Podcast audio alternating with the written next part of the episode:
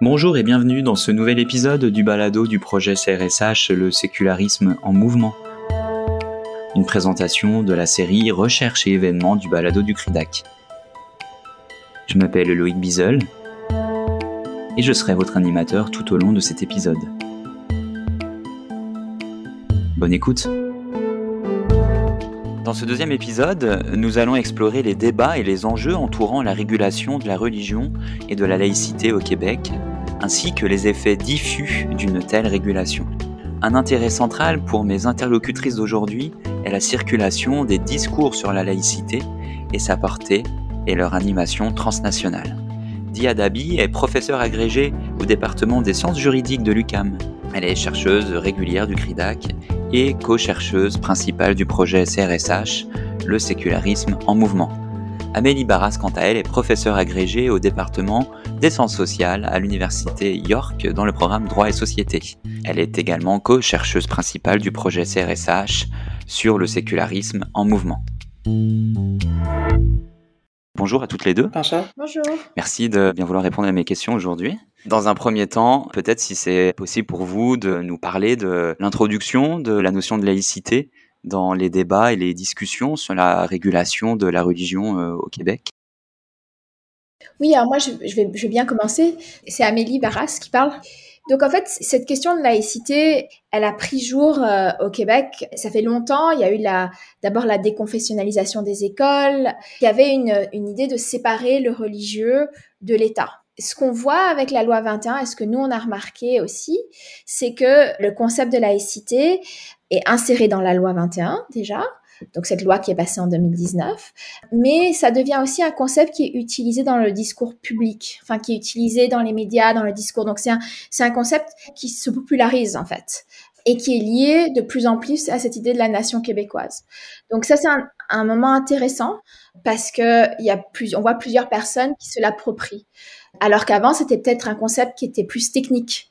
Je sais pas, Dia, si tu as des choses à rajouter. Ben, je vais peut-être rajouter quelques détails. Euh, à mon sens, l'introduction et l'articulation de la laïcité au Québec dépend un peu de l'œil de l'observateur ou l'observatrice. Certains vont indiquer que la laïcité circule déjà comme notion depuis le début des temps au Québec. Je pense pas que je me trouve parmi ceux et celles qui se rangent dans cette direction-là. Je pense que la laïcité peut-être s'est développée en deux temps au Québec et sous deux registres différents sur lesquels euh, Amélie a déjà touché, mais j'aimerais passer un peu plus de temps sur l'aspect juridique. Justement, d'un point de vue strictement juridique, la laïcité s'est pas présentée dans les instruments constitutionnels de base au Canada. On va parler plutôt d'une séparation entre l'Église, les églises et l'État. On parlait plutôt de privilèges qui étaient octroyés à certains groupes religieux qui étaient présents sur le territoire lors de la Confédération. Donc, on va passer aux minorités catholiques, aux minorités protestantes et qui bénéficient jusqu'à ce jour, en 2023, dans certaines provinces, de privilèges, notamment au milieu de l'éducation. Donc, on parle de l'article 93 de la loi constitutionnelle de 1867. Et si on revient au contexte québécois, mais on parle de déconfessionnalisation. On parle d'un système confessionnel. Donc, on avait des commissions scolaires catholiques et protestantes, et c'est tout ce qu'il y avait, et le processus de déconfessionnalisation qui a été amorcé euh, par le biais du rapport Parent dans les années 60 en lien avec la Révolution tranquille et la désaffectation des églises, justement, des institutions publiques. Mais on a vu ce lent mouvement vers une déconfessionnalisation totale qui s'est opérée euh, par le biais d'un amendement constitutionnel à la loi constitutionnelle de 1867, l'article 93A. Et vraiment, je pense que la laïcité peut être la meilleure place où le tracé au Québec, c'est par rapport aux écoles. Parce que c'est vraiment celui qui a fait le travail le plus explicite de réfléchir à cette séparation, si on peut le dire de cette façon. Et donc, euh, j'ai commencé à constater puisque je travaille dans le milieu de l'éducation, on voit dans certains rapports à la fin des années 90, donc après l'amendement constitutionnel, on va parler de la place de la religion dans les écoles, on va parler de la place de la laïcité dans la sphère publique par la suite, euh, par le biais de la commission Bouchard-Taylor et le rapport qui est issu en 2008. Donc, c'est vraiment un peu une approche étapiste, pas nécessairement linéaire. Et d'un point de vue, et je termine avec ce point, d'un point de vue strictement de jurisprudence, on voit également que la laïcité n'est pas apparue comme terme jusqu'à assez récemment. Avant, on parlait ben, en anglais de state secularism, qui a été de manière malhabile traduite par laïcité, alors qu'on voulait pas nécessairement dire laïcité. Mais c'est surtout dans les, je vais dire, les dix dernières années qu'on voit vraiment la laïcité dans le contexte juridique et législatif, explicitement. Et on reviendra évidemment par la suite sur d'autres éléments. Et si je peux rajouter quelque chose, ce qui se passe aussi, c'est quand la laïcité, enfin ce terme, quitte un peu la, la, sphère législative, enfin surtout quitte la sphère juridique, le terme tout le monde va, le définir d'une manière différente. Et, et, je pense pas tout le monde, mais enfin, je pense Dia a expliqué ça un petit peu au départ. C'est-à-dire qu'il y a plusieurs définitions du terme et les gens vont le définir de manière différente. Et on voit ça aussi dans le cas de la France, on voit ça dans d'autres cas. C'est un terme qui euh, se prête à de multiples définitions, ce qui en fait le rend difficile à cerner. Et donc, il faut se rappeler qu'il y a aussi une euh, dimension politique à ce terme. Et on le voit très bien dans les débats euh, autour de la loi 21 et dans les rapports qui ont été soumis quand cette loi a été débattue. Les différents intervenants ont des définitions différentes de la laïcité et comprennent ce concept comme quelque chose de différent. Et ça, ça a des implications pour le vivre ensemble et notre compréhension de l'égalité et de, de ces concepts. Alors justement, sur la loi 21, quels seraient les objectifs principaux de cette fameuse loi qui concerne la laïcité? De l'État qui a été euh, adoptée par le gouvernement provincial québécois en 2019 je vais en toucher sur certains et je pense qu'Amélie peut-être en rajoutera d'autres. De prime abord, dans le contexte d'une tradition juridique civiliste, on a toujours cette euh, impulse d'écrire les choses. Et donc, euh, de prime abord, peut-être le premier objectif, c'était justement d'inscrire, expliciter la place centrale de la laïcité dans un contexte juridique, dans une loi écrite.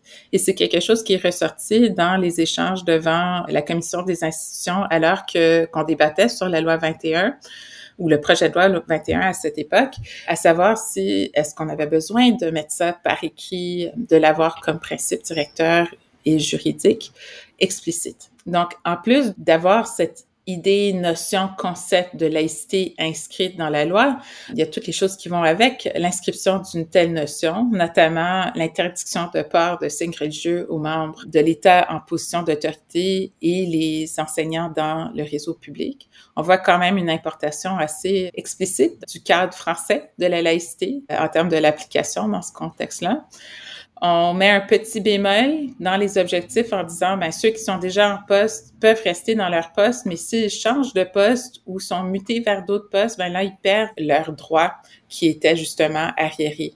La loi, en termes d'objectifs, on modifie aussi la Charte québécoise des droits pour une première fois, puis on insère justement la laïcité comme valeur fondamentale. Encore une fois, je pense que c'est trop tôt de voir quel est l'effet de cet objectif maintenant, mais on le verra, on le verra avec les contestations futures, à mon sens. Et le dernier que je soulignerais, c'était un objectif bien politique, quoique c'était un projet législatif, c'est de clore une fois pour toutes le, débat sur la place de la religion au Québec. Bien évidemment, on voit explicitement que c'est pas le cas et que euh, la loi 21 a donné naissance à plein d'autres contestations et questionnements sur euh, la place de la religion et de la laïcité dans la société. Oui, puis si je peux rajouter, en fait, il y a peut-être deux autres points qui sont intéressants à mentionner. Le premier, c'est que la loi oblige les personnes qui viennent demander des services euh, publics à avoir un visage découvert. Et ça, ça greffe un ancien régime, enfin, une ancienne loi. Il y avait d'autres lois qui avaient été passées euh, au Québec euh, la loi 62. C'était en 2000. Dia, tu te rappelles l'année exacte? 2017, 2017. exactement, qui avait le même objectif. Euh, cette loi a été contestée en cours en fait, et la loi 21 reprend la même question, mais on va en parler un petit peu après, je pense, mais en mettant cette idée de clause dérogatoire dans la loi, limite en fait les contestations juridiques. Les limites, mais ça ne veut pas dire que c'est pas contesté. Donc il y a ce point-là, puis l'autre point qui est intéressant, c'est qu'il y a aussi un article à la fin de la loi qui protège les toponymies. Et ça, c'est un, article, c'est assez confus, ça, ça peut paraître un peu complexe. Des fois, quand je le fais lire à mes étudiants, on doit le lire trois ou quatre fois pour comprendre ce que ça veut dire. Et en fait, c'est un article qui protège euh, le patrimoine. Donc, euh, ça protège les croix sur des, bâtiments ou le nom de rue qui aurait des noms associés à la religion catholique. Donc on voit que la loi protège le statu quo aussi et l'héritage catholique. Et ça c'est intéressant encore une fois si on pense à la laïcité en fonction d'un contexte d'un concept politique qui protège certaines pratiques et qui limite d'autres pratiques.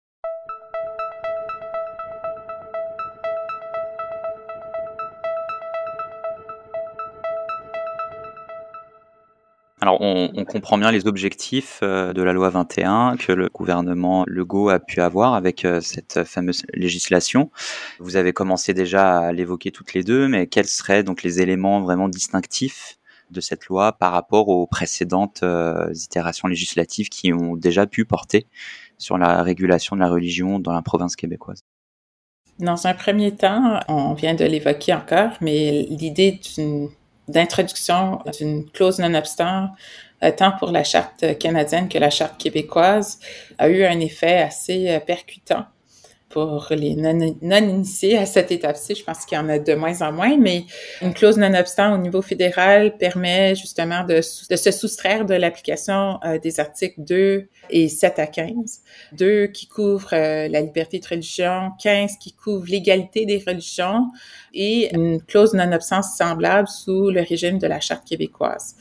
Les clauses non-obstance sont renouvelées aux 5 ans, donc on compte de 2019 euh, on arrive en 2024. Euh, je crois bien que ça va être renouvelé, à moins d'un revers spectaculaire d'ici là. Mais l'introduction et le choix d'utiliser la clause 900 à cette étape-ci fait en sorte qu'on ne peut pas invoquer une violation des droits à la liberté religieuse ou la non-discrimination fondée sur la religion dans le cadre d'une contestation de la loi 21. Et c'est pour ça qu'on voit justement les contestations qui sont sur des éléments, on va dire, plus limitrophes ou en arrière-plan parce que c'est sur ça qu'on peut faire des revendications explicites.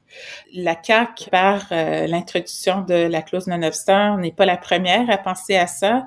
C'était aussi euh, en discussion lors de la Charte des valeurs en 2013, mais le PQ souhaitait l'aborder s'il y avait une contestation judiciaire et l'invoquer par la suite, en le faisant de manière préalable on essaie de couper court un, discours et des échanges qui finalement s'opèrent autrement.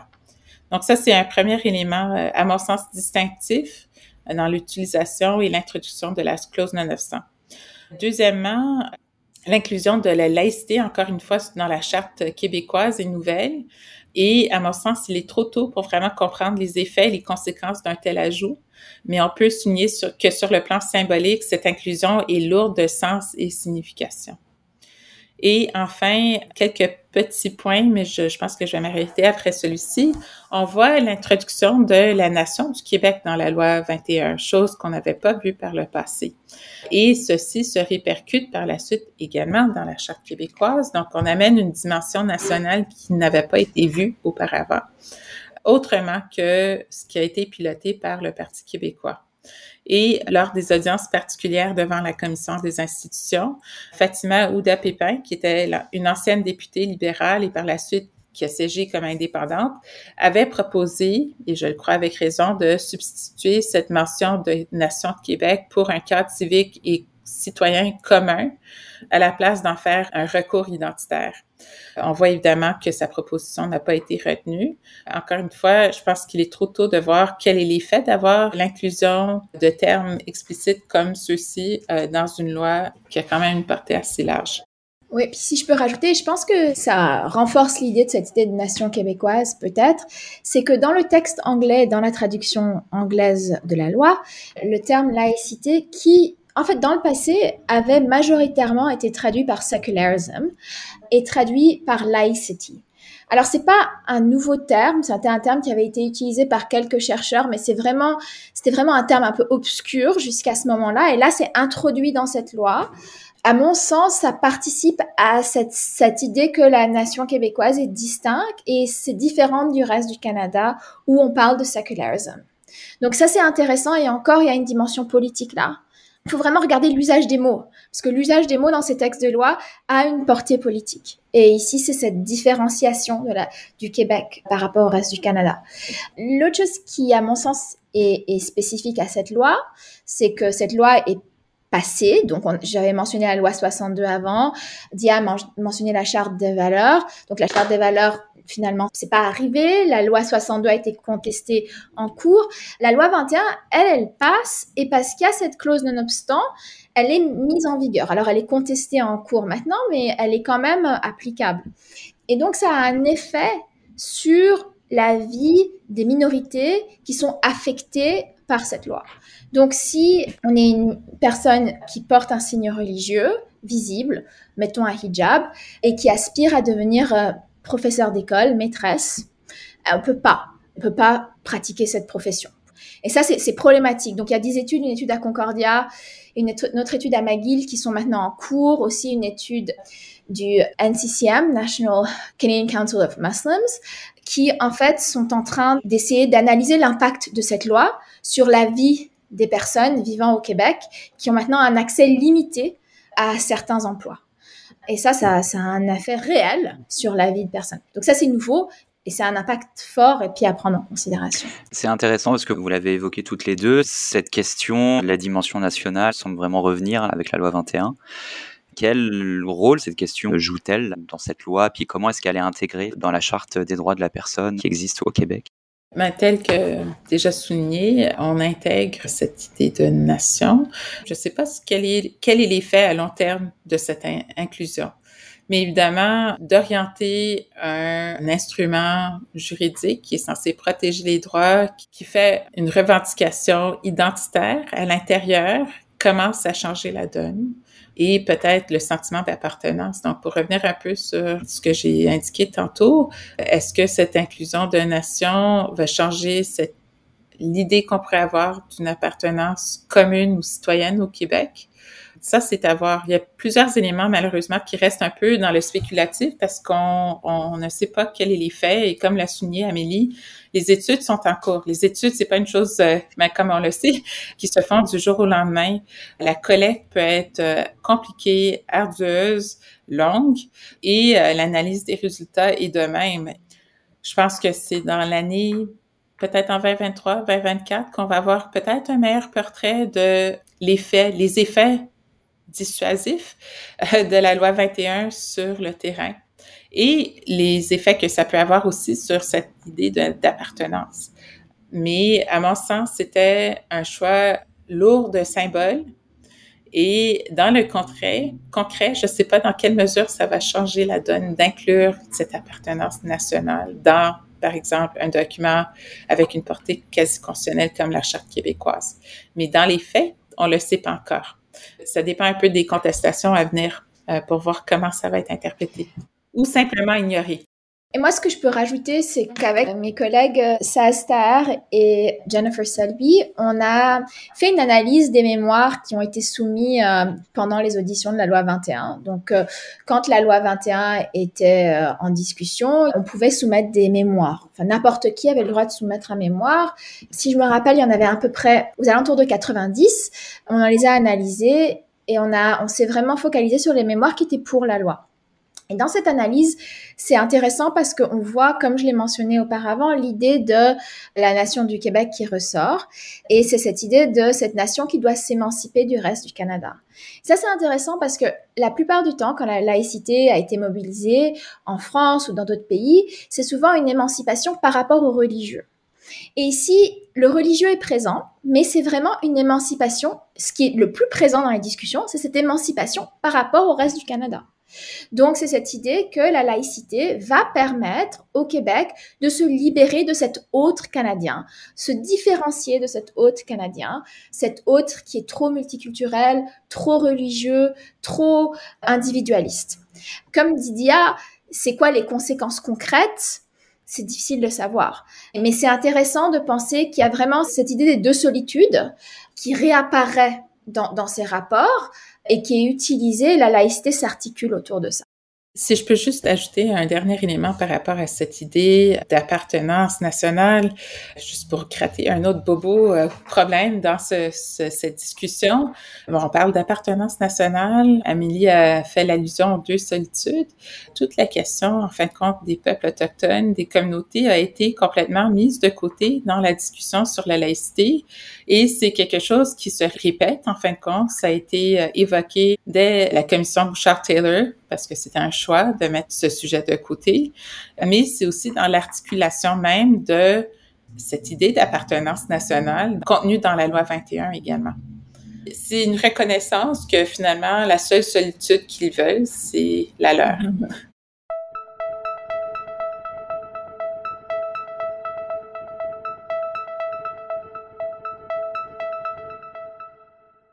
Si on continue maintenant la discussion sur la façon dont les débats se tiennent autour de cette notion de laïcité, autour des enjeux qu'on associe à la laïcité, quelles sont les controverses et les tensions qui ont pu émerger lorsqu'on aborde l'intersection entre immigration et sécularisme dans les médias dans le droit, puis aussi dans le, le, contexte politique? Parce que très souvent, ce sont des enjeux qui sont associés dans ces milieux-là à la laïcité.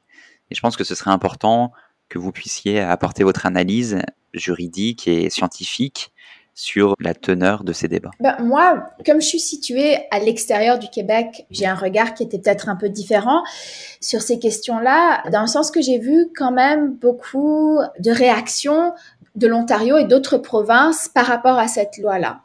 Et ces réactions ont commencé avant la loi 21. Donc, il y avait des réactions à la charte des valeurs déjà.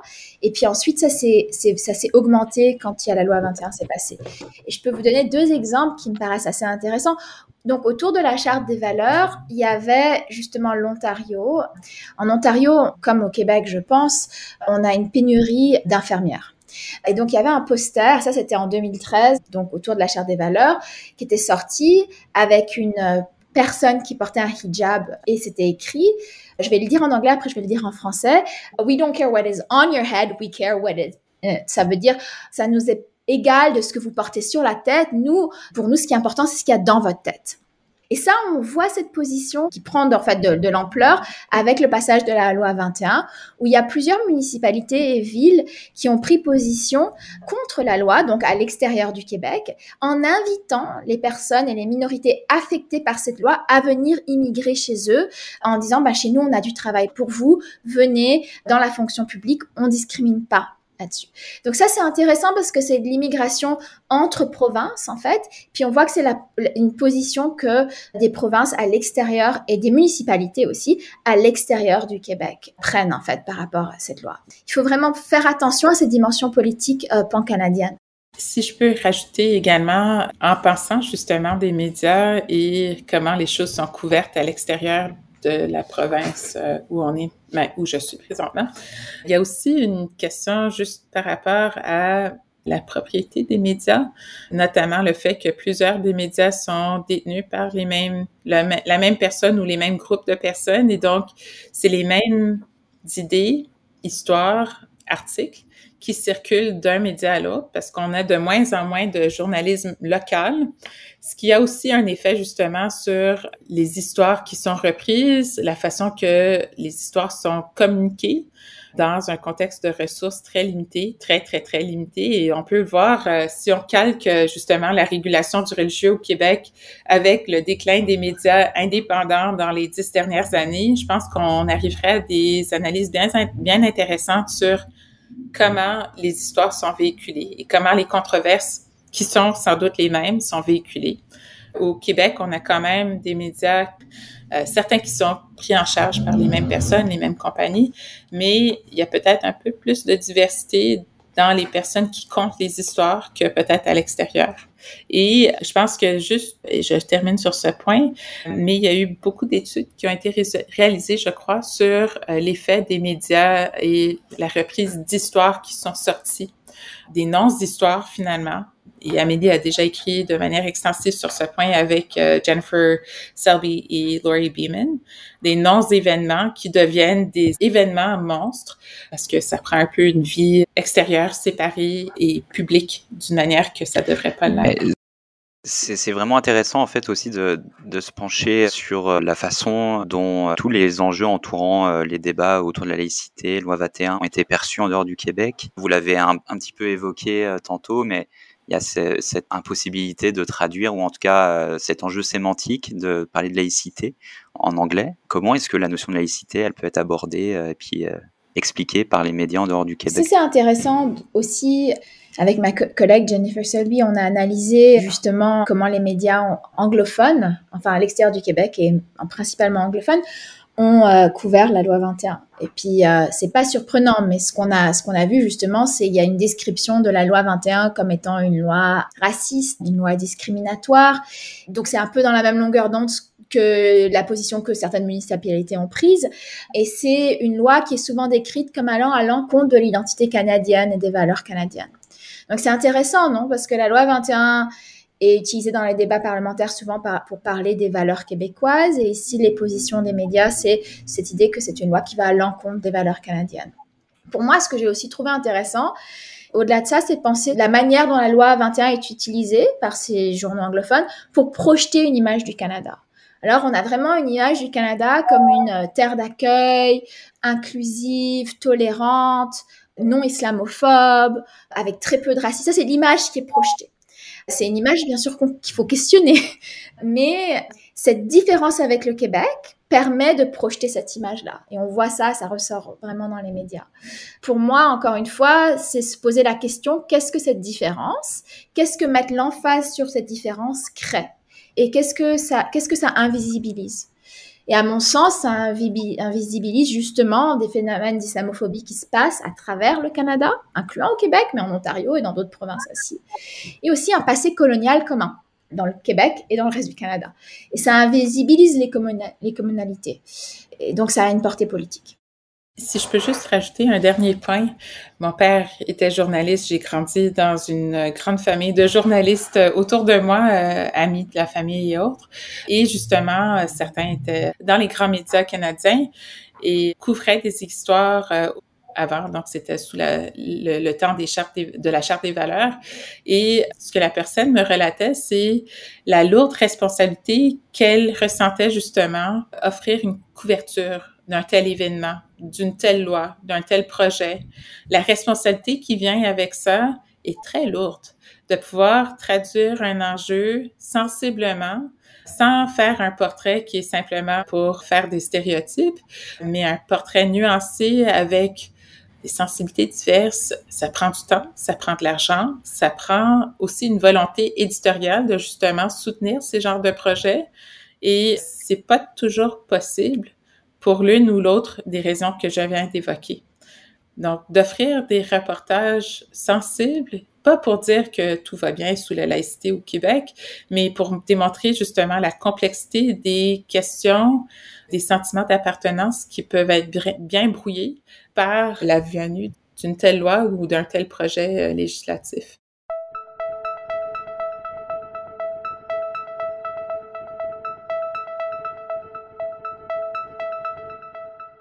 J'aurais peut-être une dernière question pour vous, peut-être plus pour Amélie.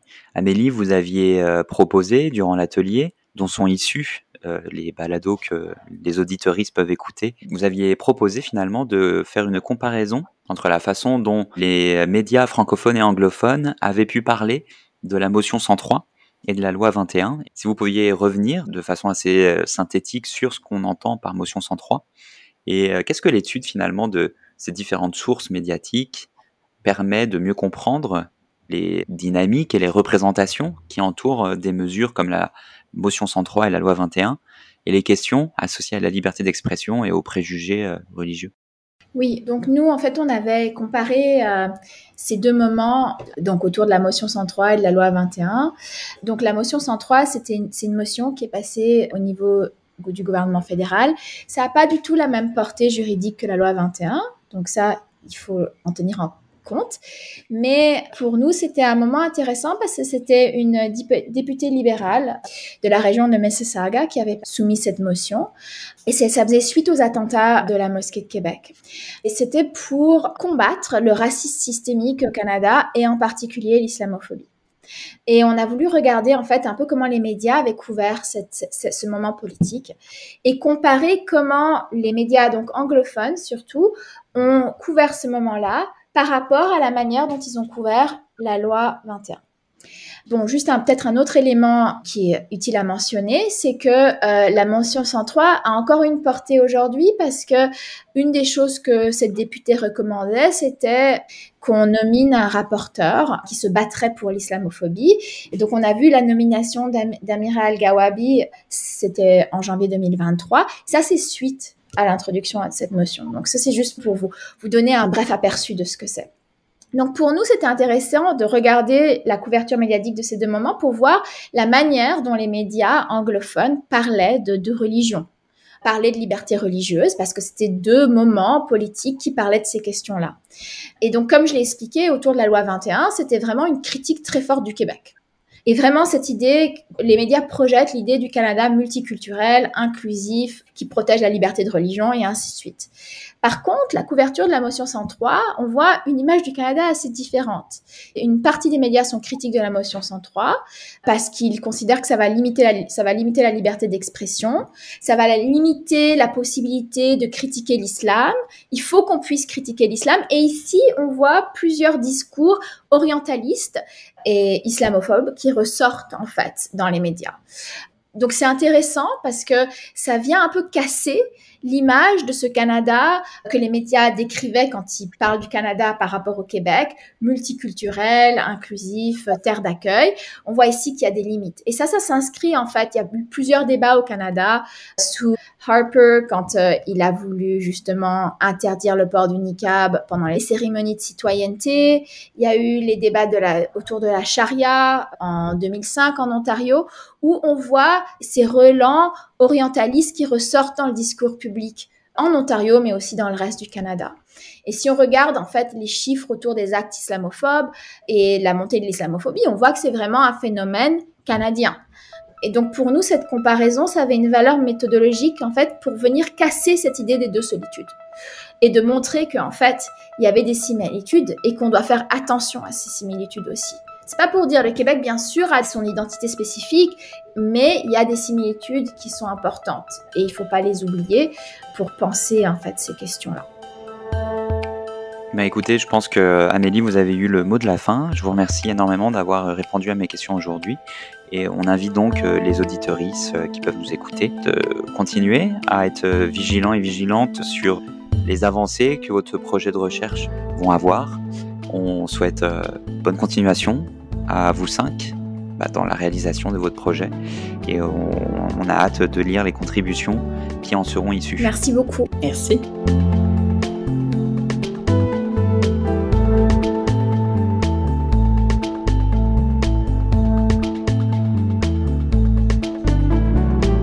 C'est ainsi que s'achève cet épisode du balado du projet CRSH Le sécularisme en mouvement, une présentation de la série Recherche et événements du balado du CRIDAC. Je remercie mes interlocutrices d'avoir répondu à mes questions aujourd'hui. Je remercie également Camille Brasseur au montage de cet épisode ainsi que Camille Ranger pour le soutien à la réalisation de cet épisode. Quant à nous, nous nous retrouvons bientôt pour un prochain épisode.